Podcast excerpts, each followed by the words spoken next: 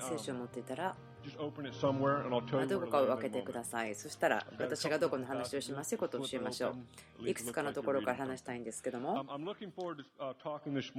今朝すごく話すことを楽しみにしていて、だからどれを話そうかなということをちょっと考えるのに時間かかったんですけど、いくつかあったうちの1つ話すことに決めました。いくつかのことは、まあ、私の心にもすごくフレッシュに燃えていることがあります。でもその中の一つに焦点を当てて話していきます、え、2週間前の日曜日の話ですけども何か新しいキャンパスの間ですねワーシップサービスがあってで教えに行ったりとかやることがありましたけども。え、何週間か前の話ですけども、それは私の思いにやってきた話があって、それはジョン・ポール・ジャクソンさんなんですね。え、ジョン・ポール・ジャクソンさん、知ってらっしゃいますか？彼は、え、夢を解き明かすことなんですけども、そのことですごく先端を切っている方です。ま、過去5年ぐらいですね、え、ある話をしてくれたんですけども、ちょっとその話を思い出したんです。どのような話かというと、確か彼はその、え、ビショップ、その教会の中のある高い地位にある方と話していた時の話だと思うんですけども、でその方が夢を見たので、そのビショップの方の夢を、えーま、25年ぐらい前の話だよという話にして、5年ぐらい前に話しましたけども、その夢を、え、ジョン・ポールさんが解き明かしたんですね。そしたらビショップさんが、いや、普通に。あのやるんですよって言うんですね。で、それ彼を超えたんですね。あなたが死んでしまったら、この賜物もあなたと一緒に死んじゃうんですよと言ったから、すごく驚いたと。で、それによって彼らは驚いて、で、そのことによって今、彼がすごくその夢を解き明かすことを教える。その夢を解き明かししたい、それを願いを持ってる人が全てできるような、そのような話ですね、なりました。で私が話したいところは、その夢の解き明かしではなくて、何かその重要なこと、あると思うんです。私がどのようにして教えるか、私が知っていることをどのようにして教えていくかということ、もしあなたが時間をとって、例えばまず私のことだといえば、まあ、ある.方たちにとってはすごく自然であって、その教えることとかっていうのが自然かもしれません。Um, まあ他の uh, 例題にしましょうか.私、以前はあの野球のコーチを少ししていました。知ってる人いるかもしれませんけども、私が大体19歳ぐらいになるまで、本当に野球が私の人生の大きな部分を占めていました。すごく上手だったし、いろいろやってきたんですけども、その選手としては良かったんですね。でも、コーチになった時に、そのえー人々にどのようにして教えたらよいのかが分からなかった。ですから、パッてそこで分かったのがですね、私にとって普通であったり簡単に行う自分がやることが、でもそれを教えることは違うレベルだったんですね。ですから、ちょっと座って、じゃあ、例えばそのバットを振るのには、なんで自分はそうやってやるんだろうかとか考えなければならなかったんですね。ですから、その自分の記憶でどのように考えているかとか、そういうことも考えたんですね。その T ボールから始めたなとか、何かそのようなことを思い出して、で今、昔始めたところから今自分がいるところまでどうやって成長してきたかということ、何か土台的なことに対してもそうだと思うんです。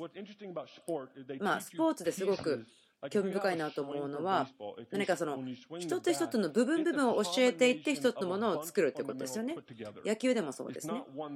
そのバットを振るところから始めて、でもそれだけではないですね。何かそので体の一部分だけではなくて体全身を使わなければなりませんね。まあ、やればできる。でもあなたがそのやってることに上手になろうとするならば一つ一つのえー例えばいい素振りができる、でもそれを体全部でやらなければならないということですね。分かりますか？ですから何かその土台ということ、基本ということ。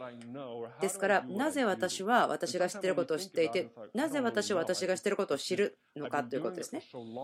でも、例えばそのことをある長い間ずっとやってるならば、もうあまりにも自然になるので、なんでやるのって言われても分からないよって言うんですね。まあ自分がそのコーチとして始めた時に、最初の時ですね、私全然コーチとしてその上手い人ではなかったんですね。こんな感じ。まあ、ただ打ってみてとか、ただ振ってみてとかそう言ってたんですけど、で気がついたのは自分はどうやって教えたいのかわからない。だから自分が考えて、その土台的な基礎はこうするんだということを考えなければならなかったんですね。えまた私、娘がいますけども、えー体操をやってるんですね。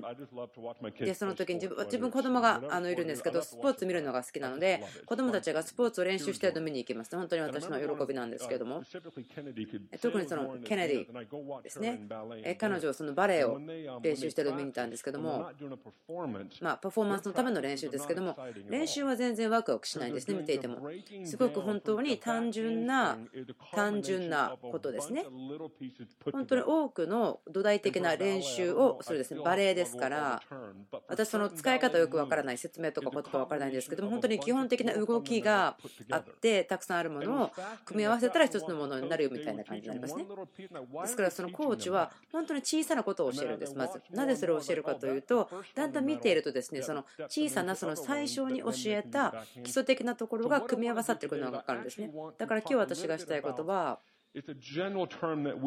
私たちが使う言葉ありますよね。違う言葉がありますけどでも特定の言葉の使い方それぞれ違うと思うんですね。私たちが普通として使う言葉かもしれませんけども私たちがこの言葉をよく使う、その油注ぎという言葉がありますね。よく使うフレーズですよね。油注ぎという言葉、この人は油注ぎがある、油注ぎ感じますか？とか、油注ぎが何だか感じますか？とか言いますけども、でもそれは例えば、神様が今何やってますか、神様の今は何でしょうか、あなたの上に主の上手がありますよとか、このこと見えますよとか言いますけども、でも他の人がないというわけではないけど、この時にあなたにありますよ、油注ぎありますよと言いますね。ですか？らその油注ぎということに対してその話したいと思うんですね。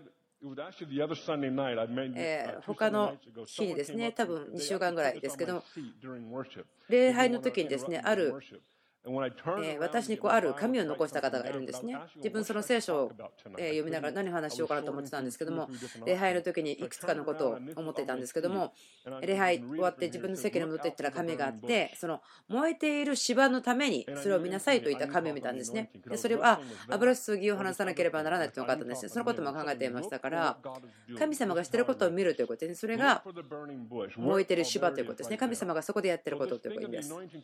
油注ぎということは話すならば、あることをしましたね。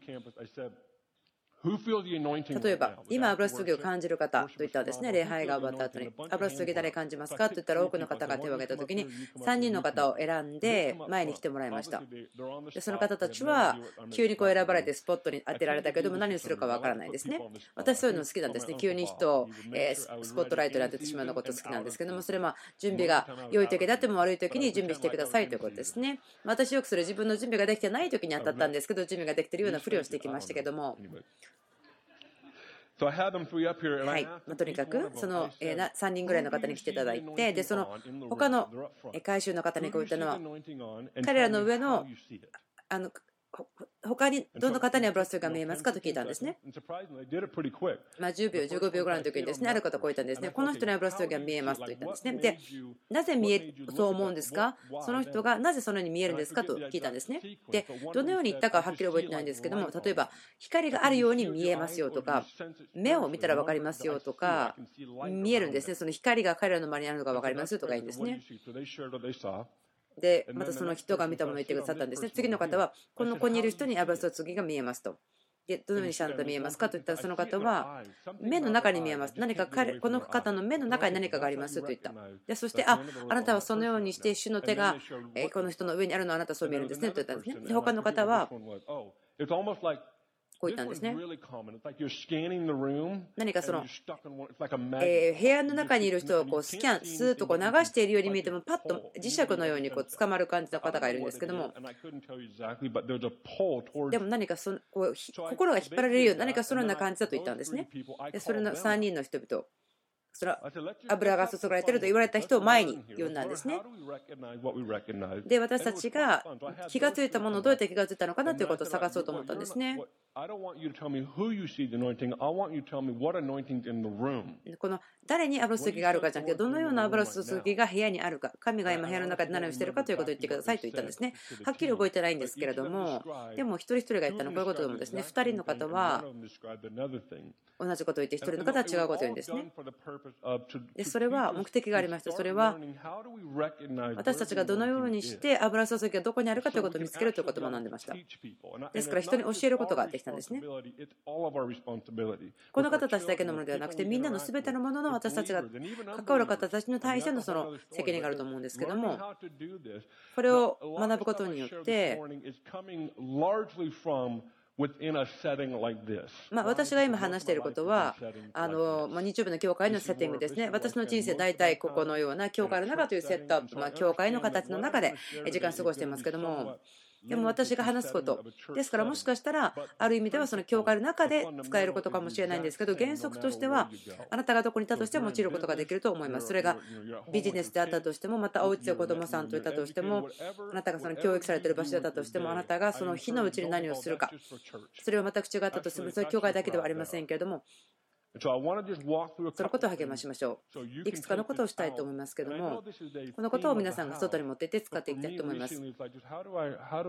私が最近考えているのは、そのこれらのことをどうやって認識するかということですね、さっきも言いましたけども。まあ、言う必要があるかどうかは分かりませんけども、私、エキスパートではないんですね。特別にそれが上手なわけではない。そしていつも学んでいるということですね。でもそうすると、分からないということが分かりますね。その見くりのことですね。あなたがもっと学べば、もっと分からないことが分かってくる。神様が一つのことを開けてくださったら、そのことに対して2000個ぐらい質問が出てくる。そんなものですから、あ何かもっと自分がこうはっきり理解が得たらいいなと思う。その度にもっと分からないものがあるということが分かる。そんな感じですね。素晴らしいと思います。ある意味、これは人生一生の間そういうことですから。今朝話したいことはどのようにして認識するか見つけるかということです。私たちが一つ話す必要がある、その油注ぎということに対して言いますけれども、時にはそれは、いつその油注ぎと共に働き、いつそれと働かないか、それを知る必要があります。例えば、そのセットアップですね、集会とかあると思うんですけども、時々主がその部屋の中に入ってきて、もし私がミーティングをリードしているとか、またはそのリーダーシップの中の一部であるならば、じゃあ私、この中で自分の役割は何ですかと考えるんですね。で、自分がミーティングに参加している人で、自分がその担当ではないんだったら、ただ受け取ってそのことを祈りますけども、でもそれは自分多くの場合は自分がどこに行くかをちゃんと認識する必要があると思うんですね。ですから自分はこの油注ぎに触れますか、かりまえー、触りますか、またはそこにいるだけにしますかと言うんですね。とても大きな祝福だと思うし、またチャレンジだと思うんですけども、そのリーダーとしてのことがあると思います。それは、まず、あなたはその油注ぎをめちゃくちゃにしたくないと思うんですね。何かこれから始まるということに対して、その失敗したくないですね。でもそれやりたくないという方はいないと思うんですけど、チャレンジということですよね。この神様がやろうとしていることに対して、そのよく自分はその関わっていきたいということでしょう。3年前ぐらい、3、4年前ですけども、すごく葛藤していることがありました。いつも何もしないということを見つけたんですね。ある時はするべきではない。でもまたある時は主が導いている。ですからそのパートナーとして神様と共に働く。その焦点が何だったとしても。でも自分がその時に考えたのは、いやこれを自分めちゃくちゃにしたくないので、ただ後ろにちょっと引き下がって見ていたと。でもそれを振り返った時に、本当なんか共に何かをしたいと思ったんだけども、でもそれが確かでなかったから、ただ見ていたということが多かったんですね。で主は私それにこう語ったんです。耳にはっきり言ったわけではないですけども、思い起こさせられたんですね。うん、もしあなたがエレックさん失敗したとしても、そしたら私がここから出ていきなさいと言うと思いますか？良いポイントですよね。そうじゃないですね。もし私の子供たちが失敗したとしても、でもあんまり失敗しないですよ。本当に完全に近いんですね。神様、本当に私たちに親切だと思うんですけども、私の子供たちが失敗を、まあ、どのようなことだと思ってましたとしても、でも、それは関係と親密さを励ますことになるんですね。それは私がお父さんですから、私の子供たちまたその関係を強く持つことを始めるんですね。私こう言いませんよ。あなた間違いいっぱいしてるからもう出ていけなさいとか関係ない。そう言いません。それを言うならば、父としての資質が問われますけど、私は良い神に仕えてますね。あなたがここにいて、あなたが心の望みがあって、それを後ろに使えることであるならば、失敗をするということに対してもその良いあの資格を持っているということになると思います。でもあなたがその御国をめちゃくちゃにしたいと思ってならば何もしないでと言うと思うんですけどもでもあなたの心が王様に対してあなたが持っているもの全て使えようと思っているはずですからですよね。そのまあ地理的にここにいるというわけではないと思うんですけどもただあなたが神様に使いたいからここにいますね。そうすれば子供のようになる資格はあるんですね。そして学ぶことができるんです。失敗をしたとしても心配しないで。ただ、神様に後で戻って、私ここからどうやって学ぶことできますか？と言ってください。神様は、あ、もうあなた失敗したから終わりだと言いませんよ。私が思うのは、神様の働きというのが、このようなその失敗したらどうしようという恐れのゆえに終わってしまったかということを考えます。私たちが恐れを持ってしまう。私たちがすることが失敗してしまう。でもそのことによって、神様の御国が動いていくのを止めてしまう。私たちが恐れによって、失敗をすることの恐れによって導かれてしまうならばそうなってきたかもしれません。ですからそれはすごくこれ重要なことだと思うんですね。学ぶこと大事です。とても挑戦、チャレンジでもあります。簡単ではありませんね。特にこのようなセッティングの時。とても本当に多くの人たちがここにいますね。そして本当に部屋にいっぱいいる時に主がこの部屋の中にいる方たち、また見てる方たちに対してしようとしていることは私めちゃくちゃにしたくないんですね。でもそういう理由だけではないですね。もちろん人のためではないですけど、神様がこの場所でやってることは私最善の管理人になりたいということです。時にすごくはっきりしていて分かります。時にはなかなか分かりづらいんですその働きかけが。その大きくってはっきりした働きかけなら分かりやすいんですけども、例えばこういうんですね、私は人を癒したい。そのように私聞いた時には分かりますね。シンプルですからそれが起こるようにします。もちろん疑問はないと思うんですね。でも例えば、ささやき声のような感じで、私、あれ？これ神様言ったのかな？それとも私かなと思った時があるんですけど、神様、あれ私今何ですか？それとも私の前ですか？その思いのある時ですね。その時はもちろんリスクを取ることが OK だと思うんですね。なぜならばお父さんは私たちに教えないんですね。神様が動かれるその方法をどのように私たちが学ぶか、どのように神様がするか私たちが学ぶことを神様は私たちに与えたいんです。ですからそのことを許しているんですね。その聖書に書いてあるすごく驚くようなことが起こっている時ですね。個人、人々、神様がしていることに気がつくところがありますけども。ジョシュアとかヨシュア言いますよね。エルコの周りを歩いてくださいって言いますけど、ヨシュアはこういうこともできますよね。そんな変な話聞いたことない。だから神様だと思うよと思ったかもしれません。彼はそこで決断をしたんですね、実際的には。例えば、もうはっきりしてますよね。でも、そのシナリオがどうだったのか、本当はどうだ、本当だか、聖書に書いてないことは分からないんですけども、でも、ダビデとゴリアテの時もそうです。ダビデは決断したがあったでしょう。するべきか、しないべきか。神様の油注ぎがあるのか、それともただの気違いなのか、私は。そう思ったかもしれません。その聖書箇所を見た時に、いつも神の人たち、男性、女性というのは、主ととの間に決断をしましたね。これは神ですか？それとも自分がおかしいんですか？と。でもそのことによって彼らが見たことに対してどう応答するか学んだんですね。山の上でたくさんの敵がいるのを見ましたね。そしたら預言者たちはもっといるものを見せてくださいと言いましたけども、見ました。でも例えば私たちが見た、そしてそれに触れてみた。何もなかった言うかもしれません私が言いたいのは油注ぎまた神様がその時に何をしているのかそれを私たちが学ぶ必要があるということですね。私たちはその失敗を見たのではなくて多くの成功を見てきますね。わかりますか？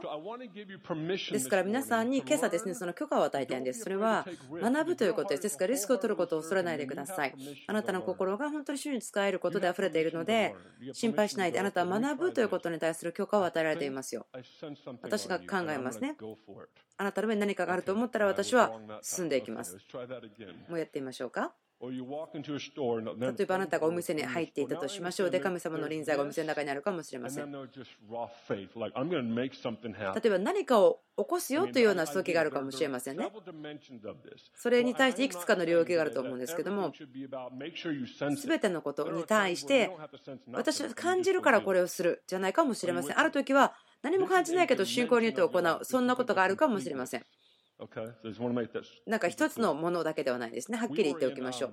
アイスランドという国にいたんですけども、4年前ですけども、それは自分にとってとても興味深い場所でした。そこに最初に自分が旅行に行った時ですけれども、そのアイスランドからの生徒さんが私たちの学校に来てくださって、で彼女がその学校の生徒さん、2年生ですね、まあ5年ぐらい前です。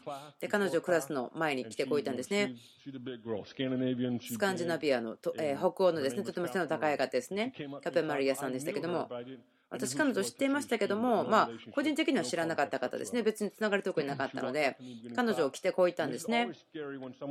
まあ、特に女の人ですね、知らない人が来て、ですねあなたの夢を見ましたよと言うと、ちょっと自分、あっと思うんですけども、まあ、皆さんにとってどうかもしれませんけど、自分にとってはすごくなんかこう、ちょっと心地悪いし、また興味深い時であると思うんですね。彼女、こう言ったんです。これが起こるの見ましたよ、これいうこと見ましたよ。と言って、そしてあなたと私がアイスランドに一緒にいて、そしてあなたは私にどこに学校を作ってください、どこに教会を始めてくださいと言っていましたと。まあ、その背景を言いますけども、そのようなことは私にとってあまりないことではないんですね。よく言われるんです。エリックさん、夢であなたのこと見ましたよ。こんなこと起こってるの見ましたよ。そういうのよくあるんですね。私そういう経験があります。でもその時に自分の話を聞いてる時に油注ぎを感じましたから、何かこれは特別なものだと感じました。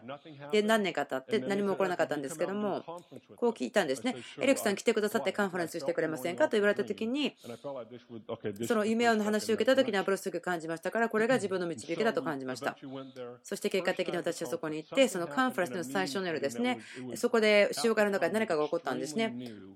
すごく不思議なこととか新しいことが起こりました。主がしていることをどうやってこう導いて、なんかナビゲートする、道を開いていく、それがちょっと分からなかったんです。難しかったことがありました。そのミーティングがこう爆発した感じになったんです。そうですね、多分喜びがいっぱいいっぱいあった。私が本当に経験したことがないような感じで、2、300人ぐらいでしたけども、部屋がいっぱいだったんですね。大体もう90%ぐらいですね、それ以上でなければ。が、もう聖霊様の笑いで満たされていて、本当にもうコントロールできないぐらい、本当におかしくなって、喜びで面白くなってたということですね。もう自分もそこに入って笑ってしまって、自分の通訳者もそうでしたし、本当も喜びがそこにバーッとあった感じなんですね。喜びだけがあった感じで。なんかカオスのような、まあ、めちゃくちゃな混沌な喜びと言いましょうか、その時間があったんですけども、もうそれ以外の方、誰もしていないみたいな感じですね。私たちがそのようなモーメント、その集会、喜びでいっぱいだった時に、主がこういったのを感じしたんです。私、思ったんですね。主が言ったように思ったんです。で、宇宙のために乗ってくださいと言われたような感じがしたんです。起こってた状況は喜びと笑いだったんですね。それらなところから物質のために祈るというふうなこう、えー、と移行することはあんまり簡単なことではないし、よくあることではないですね。その感情的なスペクトラムを取ったら、もうすごい上と下に下がりますよね。喜びと鬱ってすごい違うと思うんですね。ですからそこに大きなその2つの違いがありますね。喜びがいっぱいっていうのと鬱みたいな状態。半分自分もちょっと酔っ払ってたが喜びがいっぱいだったので、でもあんまり考えてクリアだったわけでもないんですですと考えていました。ただそれをパッと言いたくなかったというわけではないんですけども、その部屋で起こっていることを殺したくなかったんですね。めちゃくちゃにしたくはなかったんですね。ま5分ぐらい、10分ぐらい経ったんですけども、でも、自分これ言わなければならないと思ったんですね。で、ちょっと考えてみてください。2、300人の人がもう30分以上ゲラゲラゲラゲラ笑っていて、もうなんかもうあんまりもう本当に酔っ払っておかしくなってしまった、そんな感じですよね。で、シンプルにこう言ってみたんです。うつと戦っている人はどうぞ立ってくださいと言ったんですけども、部屋全体が立ち上がって笑いながら、彼ら止まる、笑いが止まることなかったんです笑ったまんま前進してきたんですね。もうバッとまた前に溜まったんです。もうだからパーティーがただ10ヤードぐらい前に進んできたそんな感じですね。素晴らしかったと思ったんですけども。もう笑ってほしくなか笑いが止まってほしくなかったんですね。なんか、えー、うつのために乗らなければならなかったんですけど、笑いが止まってほしくなかったもうそのままパーティーが移動しましたみたいな感じだったんですね。で、人々が前に出てきて、もう笑いは決して止まることがなくて、私こう言ったんですね。ただ皆さんの上に祈りますよ。ですから受け取ってくださいと言ったら、シンプルな祈りを祈ろうと思ったんですね。主よ、この鬱を打ち壊しますと、人々の上から取り去りますと。どうやって言ったらいいか分かんないんですけども、もうこれ以上幸せなことはないだろうと思ったんですけど、ハッピーとか倍ぐらいになったんです。素晴らしかったんですけど、面白かったんですけども、そのハッピー度が倍ぐらいに上がって何が起こったかというともうすぐ右から左に人々が癒されていったんですね。ある男性が癒されたぞと言って立ち上がって何が起こったか説明したらまたあ自分も癒されたと言い始めたんですね。そこからまたパッと始まってしまって。なんかもう笑ってたりとかジャンプしたりとか。もう神様がその場所を完全にもうパッと導いてるという感じだったんですけども自分にとってすごく極端なもののように見えたんですね。それが起こったというだけではなくて神様がしていることに対してパートナーシップを持つということですね。同労者となること。ま自分の考えではよく分かんないとか理解できない納得できない。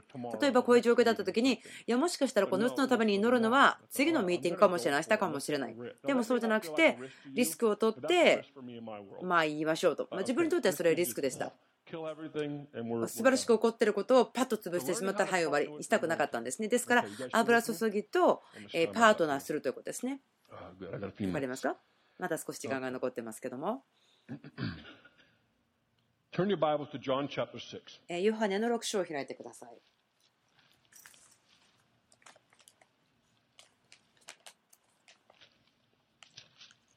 We're going to read a passage here.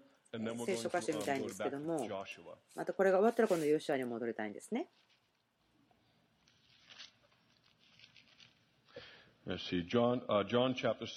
ヨハネの6の53。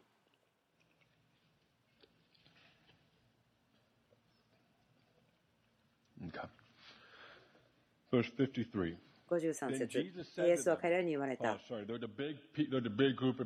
ここはたくさんの人々がいたんですね。見てください。群衆がいたんですけども、53節イエスは彼らに言われた。誠に誠にあなた方に告げます。人のこの肉を食べ、またその血を飲まなければあなた方のうちに命はありません。私の肉を食べ、私の血を飲む者は永遠の命を持っています。私は終わりの人にその人を蘇らせます。私の肉は誠の肉、私の血は誠の飲み物だからです。私の肉を食べ、私の血を飲む者は私のうちにとどまり、私も彼のうちにとどまります。生ける父が私を使わし、私が父によって生きているように私を食べる者も私によって生きるのです。これは天から下ってきたパンです。あなた方の人たちが食べて死んだようなものではありません。このパンを食べる者は永遠に生きます。私たち分かりますよね。もう2000年以上前の話だと私たち分かってますから、もしこれを自分がこの場所にいたらどう思いますか？でもイエスはあまり説明はしないんでね、私を食べなさい、私食べなさい、そうしないと永遠の命を持てませんよって言うんですね。もう全然ありえないような、考えられないような話、しかも説明なしです。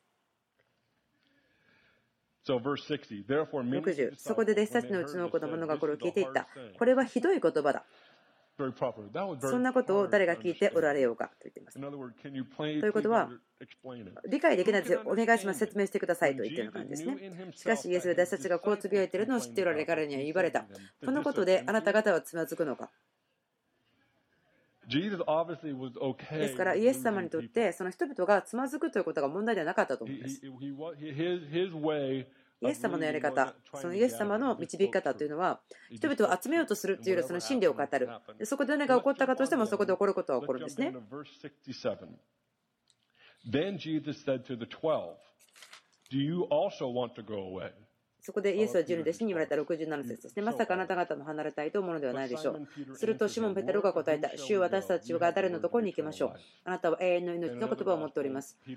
他の福音書でペテロを超えてますね。私たち全て売ってますよ。ということ。ということは、もうどこに行くとこもないですよと。ということは、もしペテロが全部売ってなかったら彼も行っちゃったんじゃないかなと自分は思うんですね。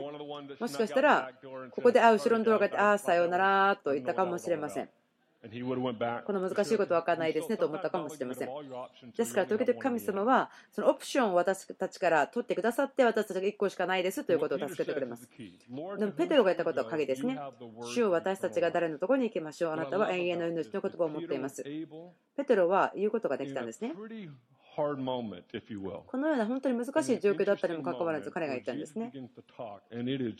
イエスが語り始めて、ああ、これはすごく過激なことですごく信じるのが難しいで、人々は去り始めた。この時の流れっていうのはもうなんかみんながこう、さようなら逃げ出す、そんな感じだった。でも残る。なぜならば行くところがない。イエスを超えたんですね。あペテロを超えました。あなたが言ってることよく分かんないけど、あなたの言葉に命があること分かりますよと。そういうことですね。私たちは今起こっていることを見極める必要があります。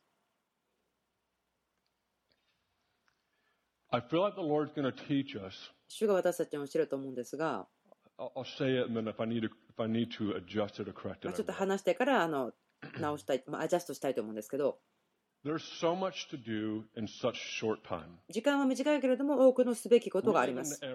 私たちの時代というのは歴史の状況の中では多くのチャンスがありますね。私たちが知っていること以上の選択があると思うんです。オプションがあると思うんですね。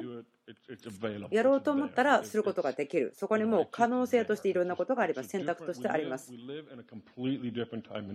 私たちはすごくこの昔、この聖書の時代から全然違う時代に住んでますね。昔はこんなにたくさんの選択がなかったと思うんです。もう1個掴んだらそれをしっかりやるんですね。1個しかないので。分かりますか？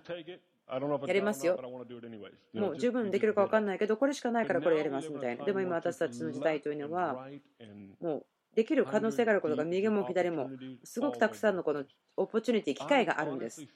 本当に私が思うのは油注ぎということに対してこう言いたくないんですけども主が私たちを教えてると思うんですね。油注ぎによって機械を用いること？なぜですか？あなたの人生のすべての部分ですけど、でも全部とは言わないですけど、あこれを考えてくださいと思うんですね。主が今何やってるんですかということ。そして私はその中に自分のことを注ぎますよというですから、いくつかの国々、私と私と妻、また子供にとってすごく重要な国々がいくつかあるんですね。今の世界中の国々の中から、いくつかの国に繰り返していってますね。繰り返していってる場所があります。アメリカの中にも街がありますけども、いくつかの理由は、つながりというのがあるんですけど、それはこのことに対して、その場所に対しての油注ぎを感じたからですね。ある国があります。私、その国好きですね。本当に国に対して心があります。思いがありますね。ワクワクしています。でもそこでどうつながったかというと、2人の人々と私、会ったんですね。3日間のその旅行しかなかったんですごい短い時間だったんですけども、すごく忙しかったんですね、旅行の時間としては。たったの3日しかなかったんです。じゃあ3日しかないけど、行ってあなたに使いますよと言ったんですね。言ったんですけども、そこで2人の人に会いました。若い女性、そして若い男性に会いました、それぞれ。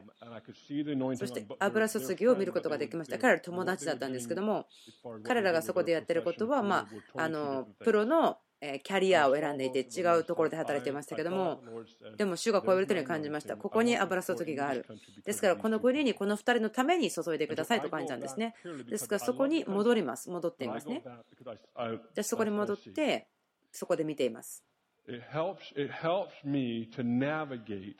それは自分のエナジーとか自分のフォーカスをどこに持っていくのか助けることになりますね。あなたが多くのことができる可能性があってそれをやりたいと思ったらもう疲れすぎて倒れてしまいますね。そして燃え尽きてしまいます。そんなに時間かからないですよ。自分が注意をしないならば。もう6ヶ月ぐらいいたらもう燃え尽きちゃうかもしれません。可能性がたくさんあります。自分が自分のことを注ぐことができるような。ですから学んでいますね。それはここに油注ぎがある。ですからこれは注ぎますよ。他のことはしませんということですね。このこと自分言いますけども、主があなたを導いてくれますように。油注ぎが動くとき、その時が少し難しいと思うんですね。ジョシュアのとこ見てください。ヨシュア記の3章。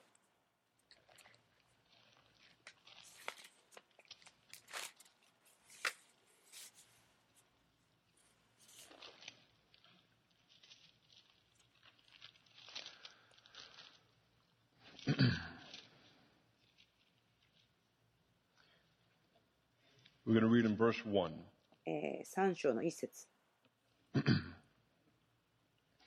ヨシュアは翌朝早く、イスラエル人と全部一緒にシティムを出発して、ヨルダン川の川岸まで行き、それを渡る前にそこに泊まった。3日経ってから、司たちは宿営の中を巡り、ために命じていった。あなた方はあなた方の神主の契約を運び、エリ人の祭司たちがそれを担いでいるのを見たならば、あなた方のいるところを立ってその後ろを進まなければならない。あなた方の箱との間には、というこの説明が続いてますけども、これは？以前は？430年前にエジプト出ました。そしてアラノを歩いてました。そして約束の地に向かって進んでました。で彼らの計画以上に時間かかっていましたね。で彼らがエジプトを去った時ですね。である程度経ってからそのもちろん雲が昼、そして炎が夜導いていましたね。それ素晴らしいものだと思うんですね。40年間、彼らは雲と火を見ながら進んできました。主がそこにいたところって分かりますね。雲が動き始めました。さあ今自分たちも動きますよ。行きます。で、また炎がありました。分かってますと。そこから学んだことは、この2つのことだったんですね。今、ヨシュアのところを読んでいくと分かると思うんですけど、すべてのことが移動してるんですね。ヨシュアの一章のところですけど、その時までは主が全てのことをされました。マナが毎日与えられて。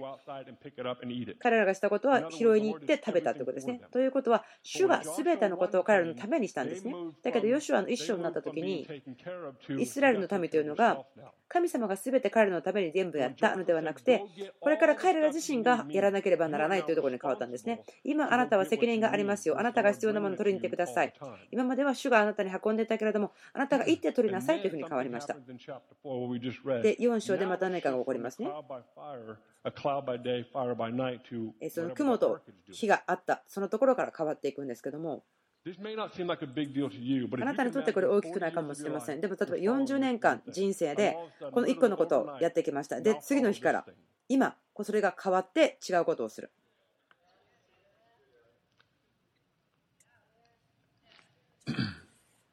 Sometimes the Lord is doing this in this season. 時々主はあることを季節でやりますね。でも、主がそれを変えたとき、その季節が変わったときにそれについていってください。それが個人かもしれないし、共同かもしれないし、世界的なことかもしれませんけども、どうぞ覚えていてください。あなたは認識してください。でも、ここの難しいところというのは、主が言ったので、じゃあ契約の箱についていきましょう。もちろん簡単かもしれません、言うのは。でも、あなたが本当にこれだったとしたら考えてみてください。あなたの人生ずっとやってきたならば、こう思うかもしれませんね。私、今までのことが好きです。そしてそのことをよく知っています。私にとってやり続けることは簡単です。窓見たらすぐ分かりますね。もう夜もあったかく大丈夫なんですと。でも今、主が買いたいんですかと。ということは、このに、えー、生まれたままの人、肉の人は言うかもしれませんね。ああ、それは神様ではないかもしれませんよ。悪魔かもしれませんよと言います。40年間、どのようにして神様が動いてきた？でも今は全然違いますよ。大きな意向が来ますよということになったということです。その時に私たちにとってその神様がしていることを認識するのが難しいですね。それが特に私たちに慣れていないものだとしたら難しいですね。だったら私たちはいや、慣れていないから、見たことがないから、いや、きっとこれは神じゃないよと思ってしまう。でもあなたがそのみっくりのことを聞いてください。そしたら、あなたが理解できないことを見ることを受けることを準備してください。それが必要です。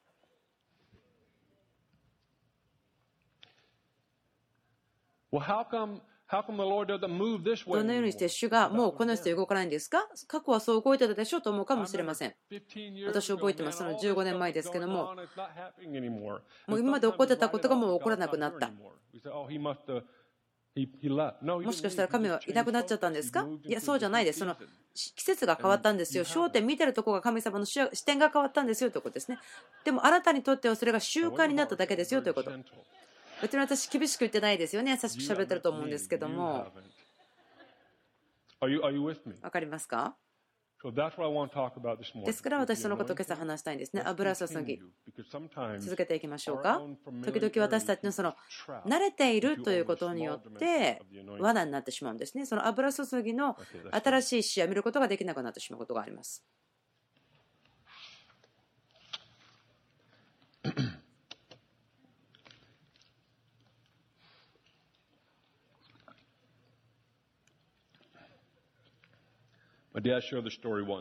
私、このような話を分かち合ったんですね、昔で。この話で終わりたいんですけども、誰だったかあんまりよく覚えてないんですけども、ある男性ですね、素晴らしい神の人が空港を歩いていて、奥さんと一緒でしたけども、空港を歩いていて、他の男性のところを通り越したんですね、止まって、向き返って、その人もパッと自分の方を見たそうですね。ちょっと奥さんをちょっと待っててと言って話したんですね。何かを何年もしていたような感じだったんです。